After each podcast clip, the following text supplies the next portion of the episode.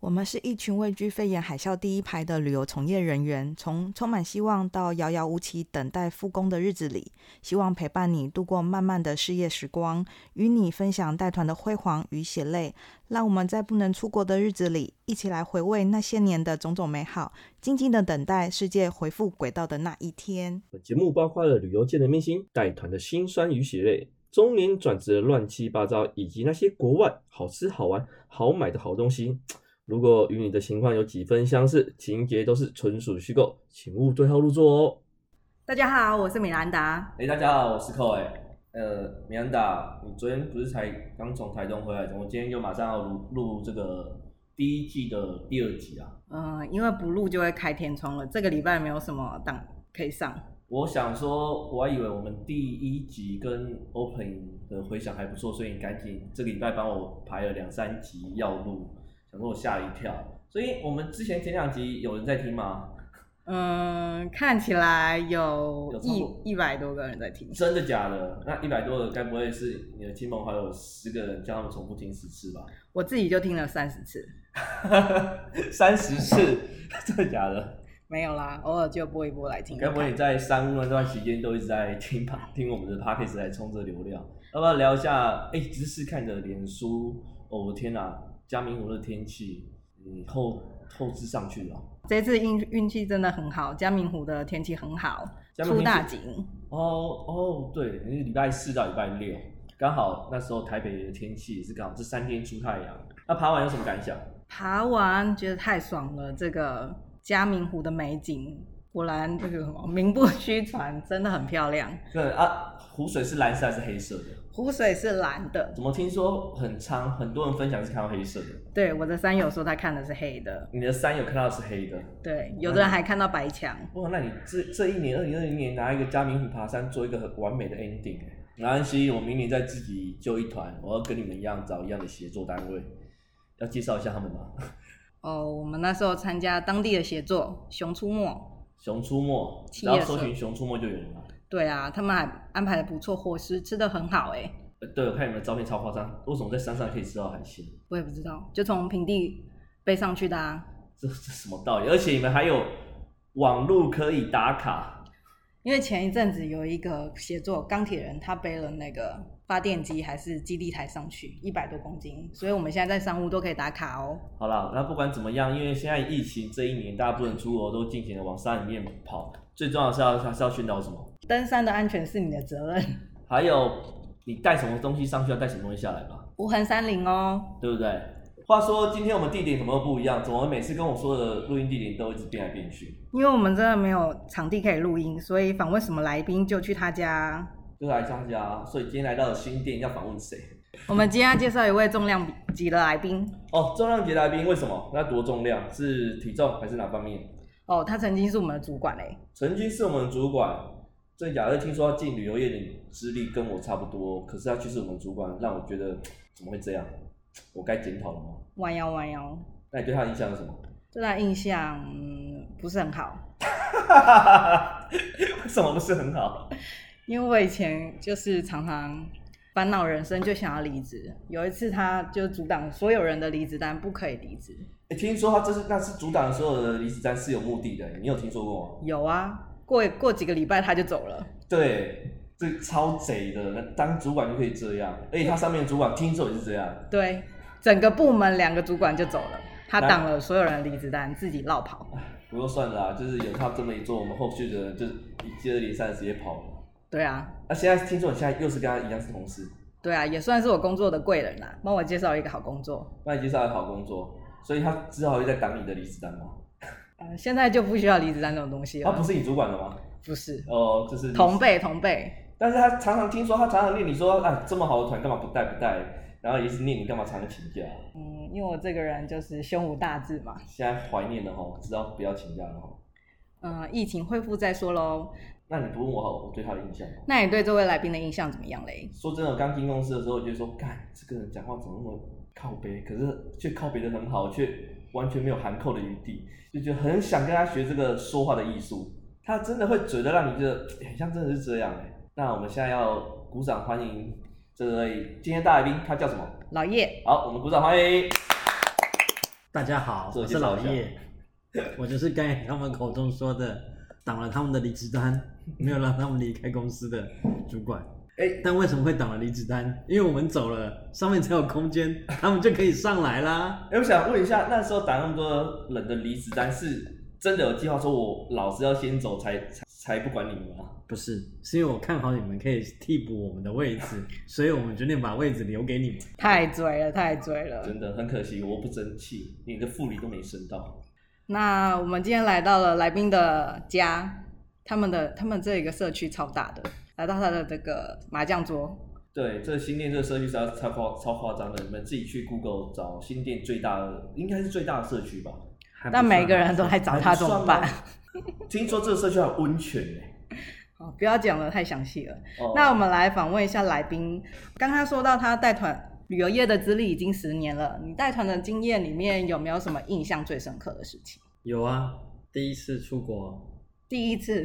去长城线的飞机超过十小时以上，去的加拿大，加拿大一落地再睡一晚之后，隔一天再飞到另外一个小城镇，就把客人送进医院了。为什么？因为那个客人就是一对蛮高年龄的夫妻，下了飞机之后先去吃饭，准备要开车进国家公园。在吃中午的过程，太太就说她不是很舒服，后来老公就帮她刮痧。她刮了痧以后，她在路边我们等游览车的时候，就脚没有力气，最后我背她上游览车。那时候我还跟司机讨论说，我们要在这边送医院，还是到第一个旅游城镇送医院？司机一开始是心想去第一个旅游城镇，可是我想一想不对，因为那是一个半小时以后，所以我还是很坚持地跟司机说，我要在这边就把他送进医院。你那时候知道他生了什么病吗？对啊，你出国前的话有说过他的什么病情履历还是什么？就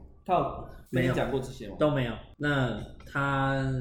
家人很客气，有晚辈送他到机场，还交代了一下说身体健康，只是父亲重听，然后国语 only，妈妈台语 only，这样子而已，没有太大的特别。所以一落地之后，你有感感觉到他们的状况吗？其实我们前一晚有做一个调节，就是已经在嗯当地杀了调节睡过了，然后再飞，那就是在这边才出现明显的差别。哦啊，刚好车上有护士，他就对他做了人事实地物的询问，跟拍打脸颊的轻轻就是轻触的动作，那基本上都无法回回答跟反应，所以我们就决定第一时间送医院。可是我比较觉得比较厉害的是，当地的司机给你一个建议，他建议到一个比较大旅游城镇再送你，但是你是怎么决定说要当当机立断？我不要，我要立刻在这个就算是鸟不拉几的小城镇，要找到医院送。因为第一个时间点，客人已经失去意识了。那有协同的医护人员是基本上他已经判定，就是说建议我们送医，立刻我觉得就不需要再拖了。哦， 那送医后的情况是怎么样？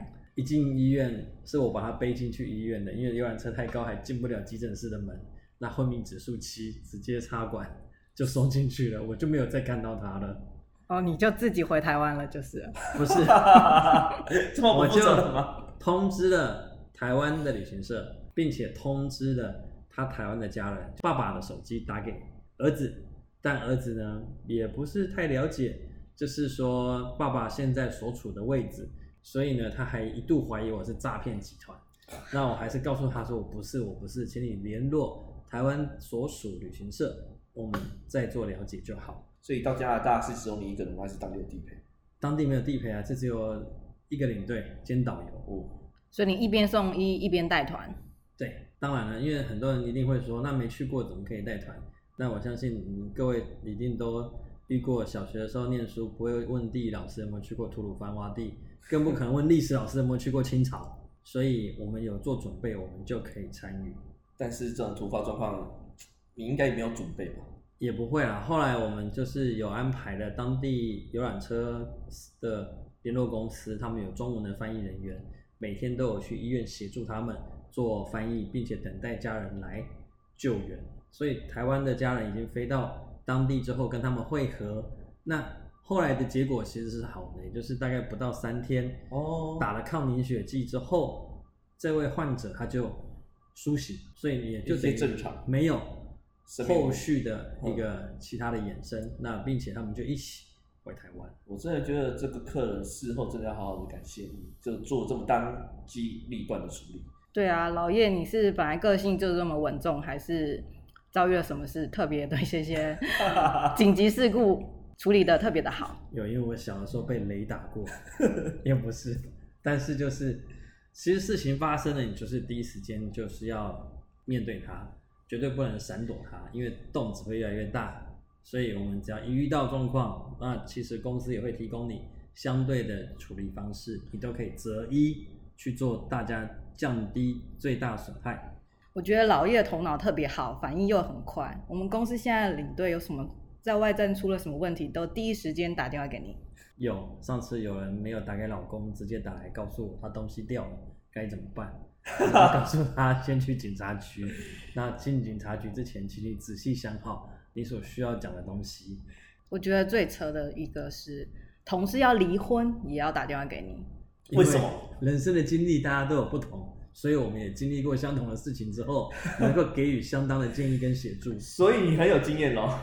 还可以，还可以。但是你离婚不是好几年前了吗？现在还适用吗？呃，其实方法跟流程都是相同的，应该没有太大的差异。 所以说我们可以稍微聊一下这个话题。可以啊、我想知道说离婚跟分手的呃过程是一样的吗。不一样，看你当时的家庭成分组成背景，还有你有没有家大业大。万一你有哦家大业大的时候，就不是签一字就可以结结束的问题，必须把你的财产可量化以后再做一个处哦所以理你。单纯今天应该是还蛮好处理的。对对对，是蛮好蛮好处理的。对，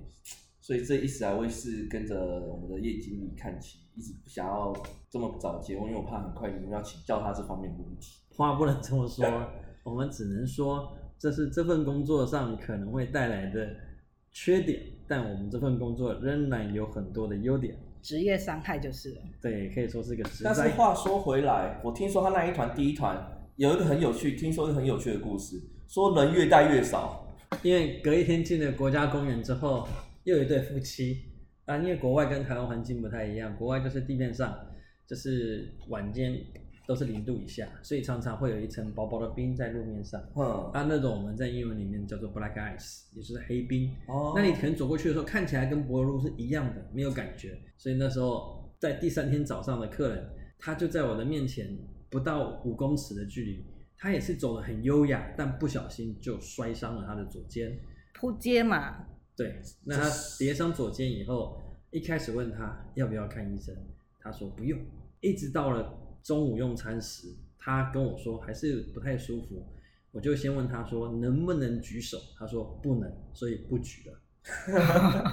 是男性还是女性？呃，女性，啊女性啊我又再女性问他，那你上厕所能自己脱裤子吗？也不行、啊。那我那说那这没样有什严么好重说的、啊，就送医院啦、那因为国外的医疗费用很贵，所以他们还是不是很想，但最后还是必须告诉客人，就是说，当然我们是一个以客为尊的行业，可是在国外的时候，或者是面临客人无法判断或评估自行状况时，那我们有外在客观条件，我们就可以强迫，也不能说强迫啊，我们就是强制你送医，经由合格的医疗人员检视你的状况之后，当然你必须自行支付相关的金额，来获取你生命最大的保障。学起来了，要做些领队。长腿那这位客人他后来诊断是怎么样呢？就是骨裂，骨裂，呃，左肩胛骨骨裂之后啊，为什么会越来越少？因为我那团原本出去十六个，啊，一个送急诊，在另外一个城镇，两夫妻就等家人去接，啊，剩下十四个又两个人被我送去医院，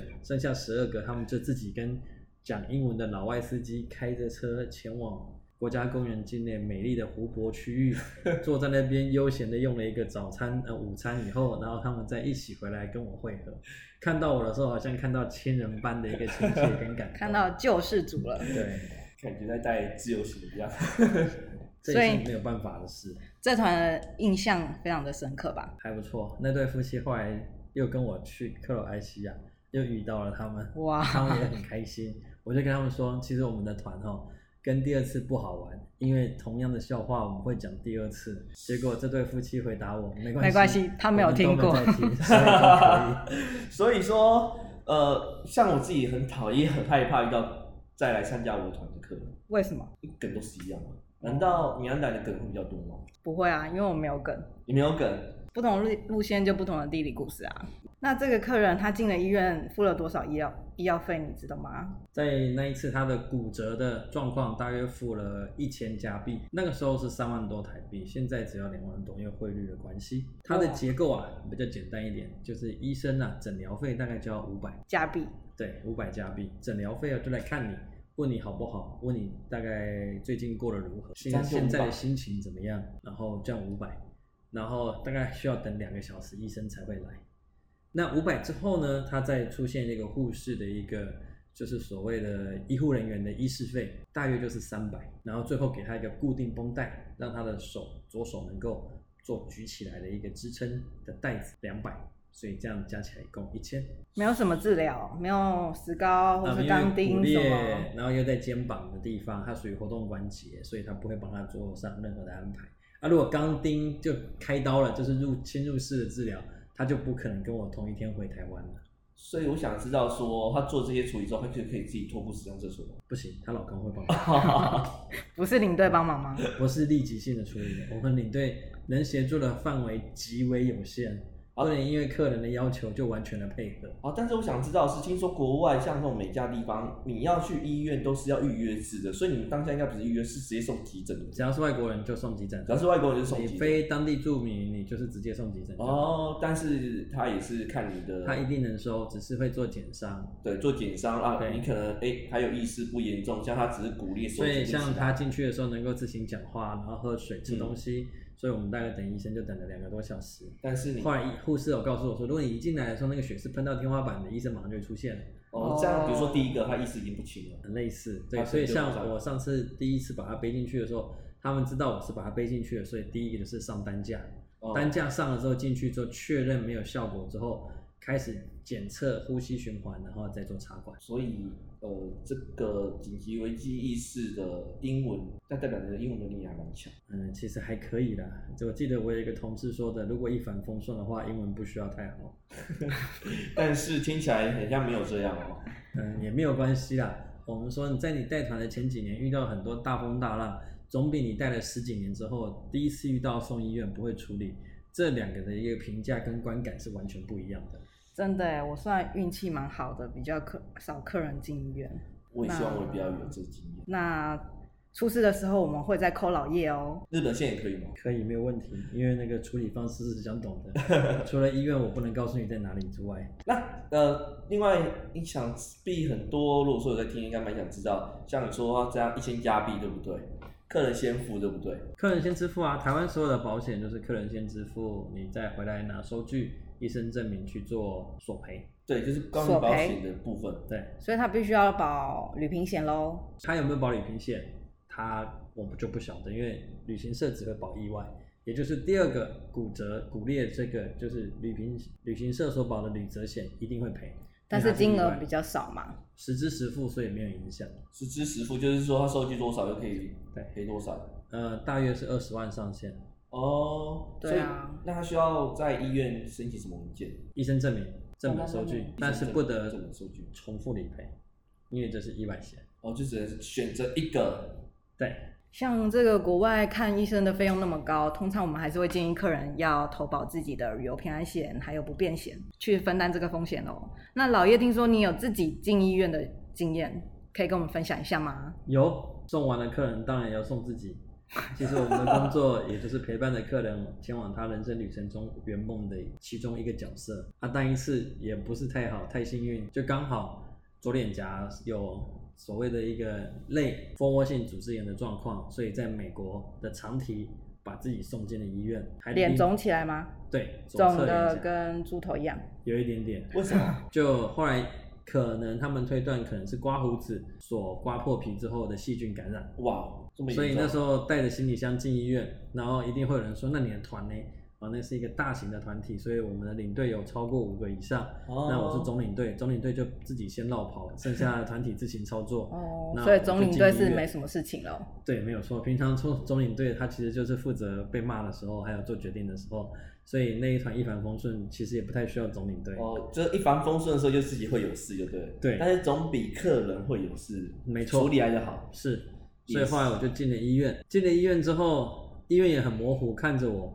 然后我拿着游轮船上的转诊单，告诉他说我要住院。一开始医生说不用，你晚上就可以走了。我说好。结果等到晚上之后，另外一个是医生来看完之后就说，我觉得你可能需要住院。然后我也说好。然后再到第三个医生来的时候，已经是半夜了，他就说你你为什么自己一个人来？我说因为我出来工作，然后现在脸受伤。他说哦好，那等等就帮你转病房。那我就一个人被转到单人病房，住了几天，住了三天三夜。花了多少钱？？那时候出国出来的时候，其实蛮好玩的，因为美国它收治你之后，不会先跟你讲价钱，嗯，它完全是依照人道关怀的概念，我要医疗你，医疗到你好为止，所以它不会先问你钱的部分。所以我那时候告诉他说，因为台湾家里面刚好也是就是奶奶过世，所以我必须要回来奔丧，不然他一开始是不让我出院的。那后来我坚持，然后给了一个版本的附文，他就说：“那你可以离开，但你必须负起全部的责任，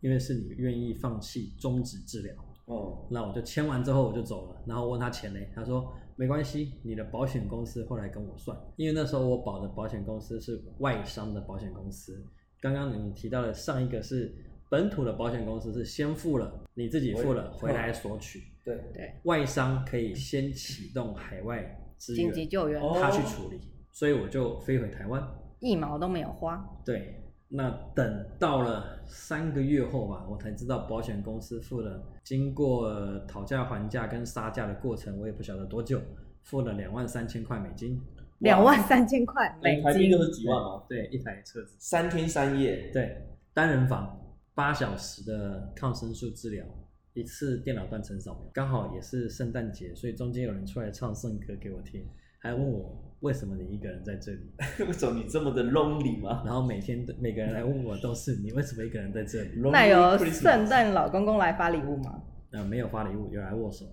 哦，那还蛮值得的，这六十几万。是还不错。所以好险是外商公司是有这种理赔机制的。呃当，时应该都有吧？当时那假设他说本土的话，你要必须本土刷卡先对，先付一下。你要做垫付啊，哇，，哦对，所以但一样我相信本土你还是可以扣它做紧急海外协助，不然就会产生一个所谓的你会被暂时被扣押，但是原则上这还是违反所谓的一个人权、人身自由的管理的限制限制啊，所以原则上都还是可以离开的。哦这样一听好，真的出国一定要保保险。对，听了老叶这个故事，我们以后带团每团都保。可是你那一团不是真还有听说掉皮包吗？那是别的团，哦，这是别的团，那是另外一个故事了。那是另外一个故事。因为人生带团本来就会有很多不同的故事，绝对不可能一次就搞定。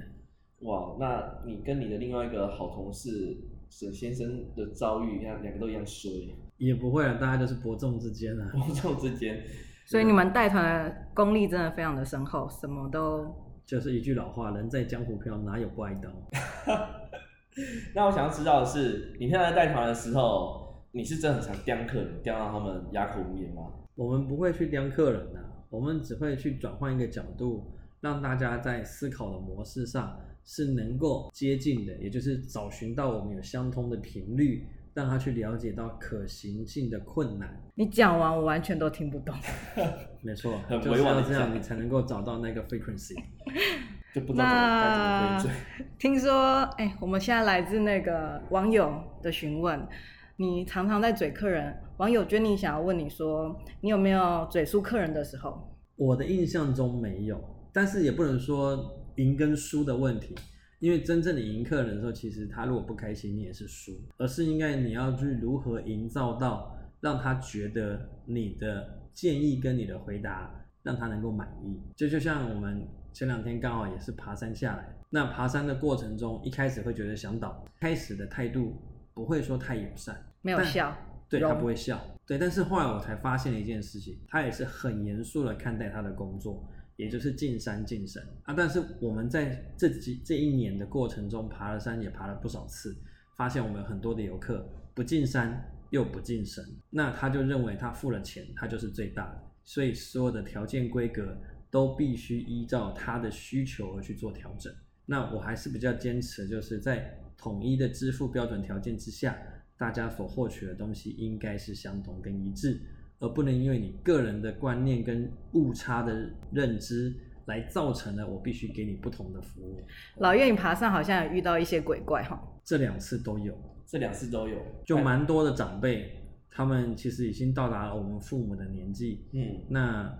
让人家比较不能够尊敬的就是，因为在山上它有一些营业的时间，包含八点钟以后山屋会关灯，结果他们的手机也不关静音，也不关飞行，还是会响，或者是他们起床的时候，因为每个人起床的时间不一样，有的队伍三点，有的队伍是六点，那他们三点钟就当做大家都要一起起床。所以就一直聊天，一直聊天，一直聊天。然后在山上要节省水资源，他们还是偷热水洗碗，然后互相炫耀自己刚刚还有刷牙这样的一个动作。那当然，我觉得在个人的行为之中，我不能够限制他，但他明明就把这些不正确在山里面应该爱护山林的行为，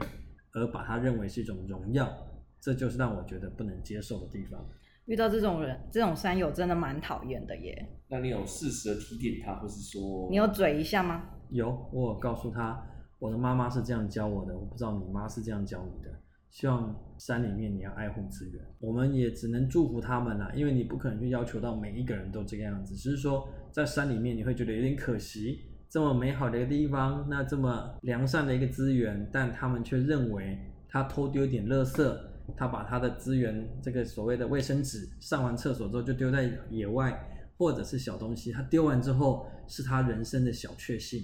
但其实在我们眼中它是一个大不幸。对啊，我们这次上嘉明湖看到很多的美景，但是如果看到路上的垃圾，真的是心情会很不好。所以路上一样很多垃圾吗？没有，哇，哦其实还可以，在《熊出没》他们的一个三清协作的协助之下，其实已经算很干净了。他们沿路、哦沿路会巡一下，有没有对垃圾会帮忙他们捡起来。不止带你们向导，还要在沿路观察有没有垃圾要捡起来，照顾人就已经很累我觉得这是一个你可以举手之劳的动作，哦，但其实如果与其去期望他们的举手之劳，更应该是从自己去做起。因为有的时候，就像我们在带团遇到客人，客人明明在做不正确的行为，他问你的时候。他想要获得你假意的认同，但例他明明就如不对。，你可以说白话一点吗？白话一点就是，客人就是早餐集合厅时间到了，他还问我说，我现在可以去买一个东西吗？或是我可以去上一下厕所吗？如果是上厕所，我会同意啊，因为人有三急。可是哦但如果集合时间就到了，你还要去买东西，那刚刚的自由时间你在做什么？哦，原来是有给他们自由活动时间，可是明明时间到，他却给你提出这个要求对。啊，台湾的客人最喜欢在最后一刻买东西，因为那个东西才弥足珍贵。我的天哪，那你怎么解决呢？当然是不给他买啊，我要开车啦。我只会告诉他说我的集合时间是几点几分，再一次的提醒他，但我不会告诉他好不好，可不可以，因为那不是我的决定。所以有说客人决定去买的吗？有你有生气吗？没有？因为全车都看着他，让其他客人来制裁他这种行为就对了。我们也不能说让其他客人去制裁，因为团体的旅游本来就是会有这样一个群体的力量，但有些人他们的眼中是没有这样的想法，但渐渐会感受到。但是也是说真的啦，我们带团的时候都会遇到这些自以为付钱就是老大的客人，但是用他的老叶的思考模式来讲的话，可能客人会自己多少会有自知嘛。我觉得大部分的人只要读过书的都会了解这样的一个状况，而且有的时候就是互相啊，我觉得台湾最美丽的风景依然是人，嗯但是互相这两个字真的很重要。好的，那老叶，我们来聊聊你最近疫情的这一年在做一些什么其他的活动或是工作。疫情的这一年呢，其实没有太多的事情可以做，啊从三月份开始停工，四五月我们都在很密切的关心，一天到底我们确诊多少人。从五月份开始解封之后，我就决定花点时间留在台湾，看一看台湾的美景，所以从马祖、澎湖、绿岛、蓝屿，然后开车环岛，开车环岛、然后开始去爬山，爬山，玉山、嘉明湖，然然后后去个峡克跟着罗妈祖，对，还有走一个白沙屯妈祖，所以都在台湾每个月都安排一两个活动，大概一周至两周。老叶，看你的 FB 打卡，你也去了很多地方，感觉跟米兰达重复的蛮多的。因为其实既然都放假了，有时候在之前天天带团的时候，一年工作两百天，都在想说什么时候能放假，这一次是一年工作只有三十天，一次放了三百三百天左右，那可能还会继续放下去，所以我们就会安排一些可能相关的活动，也就是让你多体认台湾，多认识台湾。所以今对啊年的话，彻彻底底的认识台湾。嗯今年真的没有地方其实啊走还是很多地方没去过啦，我们不能说完全认识台湾呢。光从山上的时候，你看到爬百越的人这么多，嗯或者是中级的山区那些都可以去走的话，其实你走一年走不完。那题外话，我想问一下，因为你这么常去欧洲，应该对欧洲蛮了解的。最近的新闻，英国的突变病毒，你有什么看法？你觉得对？之前问你说解封差不多到二零二三年，现在还是这样的看法吗？解封，我觉得还是会推二零二一的下半年，二零二除一，非更强的病毒产生的时候，这个时间点我就觉得这个也没有办法，因为病毒本来就是会变种。哦，那再来就是疫苗的生产公司也宣称，就是说他们能够去调节这个所谓的一个排解的一个密码之后，可以适应这样的一个病毒产生。但目前为止，其实大家都是在于一个模糊的状况啦，也就是说，我们也不能够去确认跟真正的知道这样的一个情形。所以其实上半年的疫苗铺设完之后，我觉得才能够决定二零二一年的一整年是不是真的一样跟今年相同，还是它有出现契机？因为之前大家都会觉得跟 SARS 差不多，几个月就没有了，所以按照你这样讲话，至少在等三季哦。三季差不多一定要等到六月以后，你才会知道哦，他们能不能够做开放。但是你说开放，目前全球都还是有飞机往来。二零二一年你有什么规划吗？现在的规划就是从今二零二零的年底开始，就是我们就已经在做一些小型车辆，就像福斯 T 系列的一些旅游。因为其实，在市场上会发现，有支付能力的人，他其实并不是那么喜欢去做大型游览车的一个。虽然你看台湾现在国旅很旺，但大型游览车有些团体也卖的很便宜。对那呀大家可能有听到早上抢位置，然对后呀话台位北的车问站题，一大早很台北车多站一堆人人，那这就是一种很辛苦的方式。哦那如果你有这个支付能力，他做了一个 T 系列的车辆，大家都要看樱花了。嗓音，北部最有名的可能就以拉拉山为主，哦，再来就到武林农场这些地方去。那很多的一个山区管制是禁止甲类，甲类就是游览车，大它是车不能进去的。哦，所以反而你只要一家六口、一家四口做一台小型的车辆，那我们有一个车一个导游，那可能会说反映的成本跟物价会比较贵，那也没有错，嗯但是比较舒你你适取得的舒适感服务跟你度的服务性质、嗯以及你的安全性，我们可以说台湾现在是荒唐的过生活，因为我们在国外的导游朋友们有的已经关在家里关不知道多久了，那真的吗？没有他走们出去嗯除了买东西，还有固定规定，你每天可以运动一小时或是两小时才能够出去。哦那他们也会发现，小朋友在家的远距教学已经开始产生，他们可能会有社交群的一个反应不及的现象，就是没有朋友哦，对，没有社交障碍，不，我们还不能说它是障碍，因为哦这在后疫情时代才有可能出现被判定的。但哦是现在他还是跟家人有所接触，但他却没有同才团体的接触。所以你最近就是在做这个小车的台湾的这个 T 对啊，系因为列，其实这个时候很多人跑去买房、卖房子、卖保险，卖了很多转职性的一个工作。那其实我们还是蛮喜欢，就是旅游业原本带着大家，然后能够分享你的知识，然后分享我们所知道哪里好玩，哪里不一样。就像我们这样去爬山，然后不断的脸书去打卡，去记录自己的生活，也就是提醒大家，在嗯疫情严峻或者是经济环境状况都不理想的同时，你仍然要活着有希望。哇，真的太感人了。但是老叶，我发现你带团好像没几团，都是常常在自己踩线嘛，自己玩。对，你要更深入的了解之后，才能够达成理想的销售。先投资，对也听先说投资未来可以接待，假设疫情都像恢复以前的话，可以接待外国人这种小车旅游这样。其实这也是一个未来的趋呃势路线啦，路线因为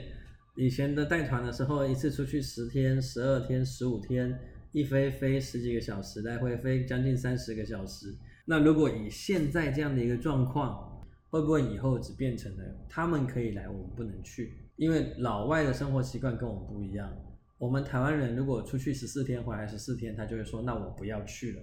但是老外就会觉得，诶，如果我过去这个地方是安全的，我通过检疫之后，我回到我的国家，又不需要再被关的状况之下，是的他是会有意愿过来的。哦，台湾真的是一个疫情下的平行时空呢。对我们真的是这个疫情之下的平行时空，不论大家怎么样去讨论这一些人物的操作，但我还是觉得你要满怀感恩的心，至少今天我们出门不会担心受怕。这个是真的。我们只要看他的什么记者会，